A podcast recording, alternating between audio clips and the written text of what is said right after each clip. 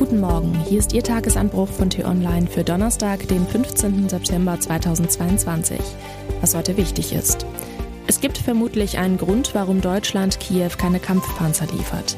Geschrieben von T-Online-Chefredakteur Florian Harms. Und am Mikrofon bin heute ich, Laralena Götte. Es ist ein Nachteil unsichtbarer Grenzen, dass man sie nicht sehen kann. Ein unbefangener Beobachter muss dem Kommen und Gehen lange zuschauen, bevor sich die imaginäre Linie offenbart, die niemand übertreten will.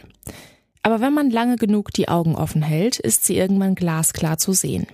Seit mehr als einem halben Jahr tobt der Krieg in der Ukraine. Nukleare Schreckmomente, hochfliegende Rüstungspläne, Sanktionen und Energieengpässe haben die Regierungen der westlichen Staaten zwischen Gipfeltreffen und Krisensitzungen hin und her getrieben, dass einem als Zuschauer dabei fast schwindelig werden kann. Aber wenn man dem Treiben lange genug zuschaut, zeigen sich auch dort die Grenzen, über die sich niemand wagt. Die Diskussion über die Lieferung schwerer Waffen ist jetzt wieder neu entflammt. Marder-Schützenpanzer stehen auslieferungsbereit auf den Parkplätzen deutscher Rüstungsunternehmen. Doch die Bundesregierung erteilt für die Ausfuhr in die Ukraine keine Genehmigung. Auch über die Lieferung von Kampfpanzern wie dem deutschen Leopard wird heftig debattiert. Und die Forderung, damit endlich in die Hufe zu kommen, macht an den Parteigrenzen nicht Halt. Panzer jetzt tönt es unisono aus den Mündern. Doch mit jedem Schritt, mit dem man sich der Regierungsbank nähert, kann man eine bemerkenswerte Verwandlung der Position beobachten. Unterstützung für die Ukraine selbstverständlich. Waffenlieferungen, klar, wir machen, was geht.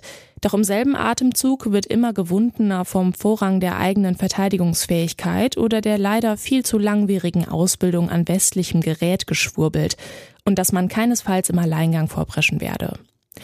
Es hilft an dieser Stelle, einen Schritt zurückzutreten und den Blick über Deutschland hinauszuweiten. Kein einziges NATO-Land liefert Kampfpanzer westlicher Bauart an die Ukraine. Nicht die Amerikaner, nicht die Franzosen und nein, auch nicht die osteuropäischen Hardliner in Polen und im Baltikum. Egal wohin man schaut, westliche Kampfpanzer für die Ukraine sind ein Tabu. Nach sechs Monaten Krieg, in dem die Regierenden sich von liebgewordenen Positionen eilig verabschieden und beständig neu ausloten mussten, fällt die Weigerung der NATO-Partner amerikanische Abrams-Panzer, deutsche Leoparden oder britische Challenger nach Kiew zu liefern als roter Faden umso deutlicher auf. Diese seltsame Konstante kann eigentlich nur auf eines zurückgehen, auf eine direkte Kommunikation mit Moskau. Absprache wäre sicher das falsche Wort. Elemente der Drohung dürften einem solchen Austausch wohl zugegen gewesen sein. Dass die Lieferung westlicher Kampfpanzer die Situation in dramatischer Weise eskalieren lassen würde, ist in den Köpfen von Premiers, Präsidenten und dem des Kanzlers jedenfalls erkennbar verankert. Vielleicht werden Sie sich an dieser Stelle wundern, hat die Bundesrepublik nicht längst schwere Waffen geliefert? Alles längst im Einsatz, alles effizient und tödlich. Auch Amerikaner und Franzosen haben schweres Gerät und Hightech-Artillerie geliefert. Ob schwer oder nicht, das ist bei den Waffen jedoch nicht die entscheidende Frage. Die entscheidende Frage ist, sind sie zum Angriff geeignet? Die NATO verweigert der Ukraine offensive Waffensysteme. Der Flugabwehrpanzer Gepard, über den die Regierung jetzt so viel redet, trägt seinen defensiven Zweck bereits im Namen. Die Zuordnung, was ein offensives Waffensystem ist und was nicht, lässt sich anhand einer einfachen Frage entscheiden. Kann man mit dem gelieferten Gerät große Gebiete wie die Krim zurückerobern? Deutsche Raketenwerfer und Haubitzen können die russischen Bastionen zwar sturmfrei schießen, aber zum Stürmen braucht man dann etwas anderes. Marderschützenpanzer etwa und den Kampfpanzer Leopard. Damit ist die rote Linie erreicht. Solche Panzer aus NATO-Waffenschmieden gibt es für die Ukraine nicht. Bevor sie nun womöglich die Wut packt, dass die NATO-Staaten augenscheinlich vor Putins Drohkulisse kuschen, werfen wir einen Blick auf eine andere Grenze, die in diesem Krieg nicht angetastet worden ist. Kein einziges russisches Geschoss, keine Rakete und keine Bombe haben sich auf das NATO-Territorium verirrt.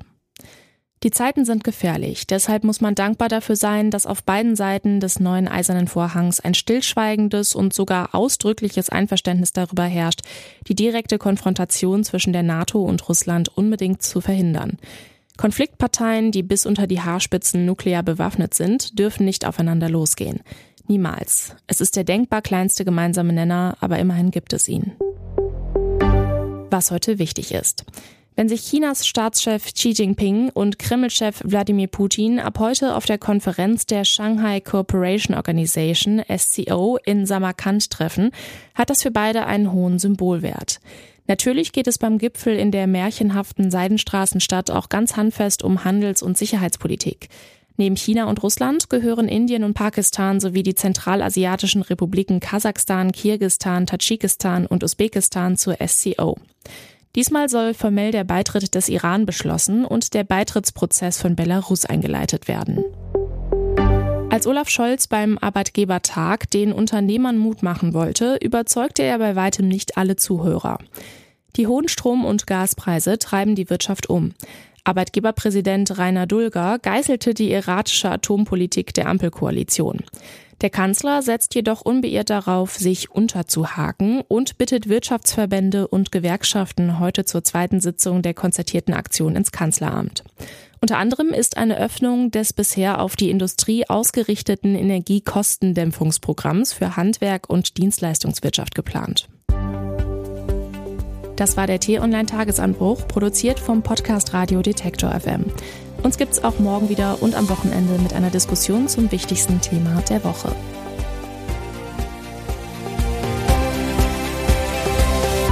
Ich wünsche Ihnen einen schönen Tag. Ihr Florian Harms.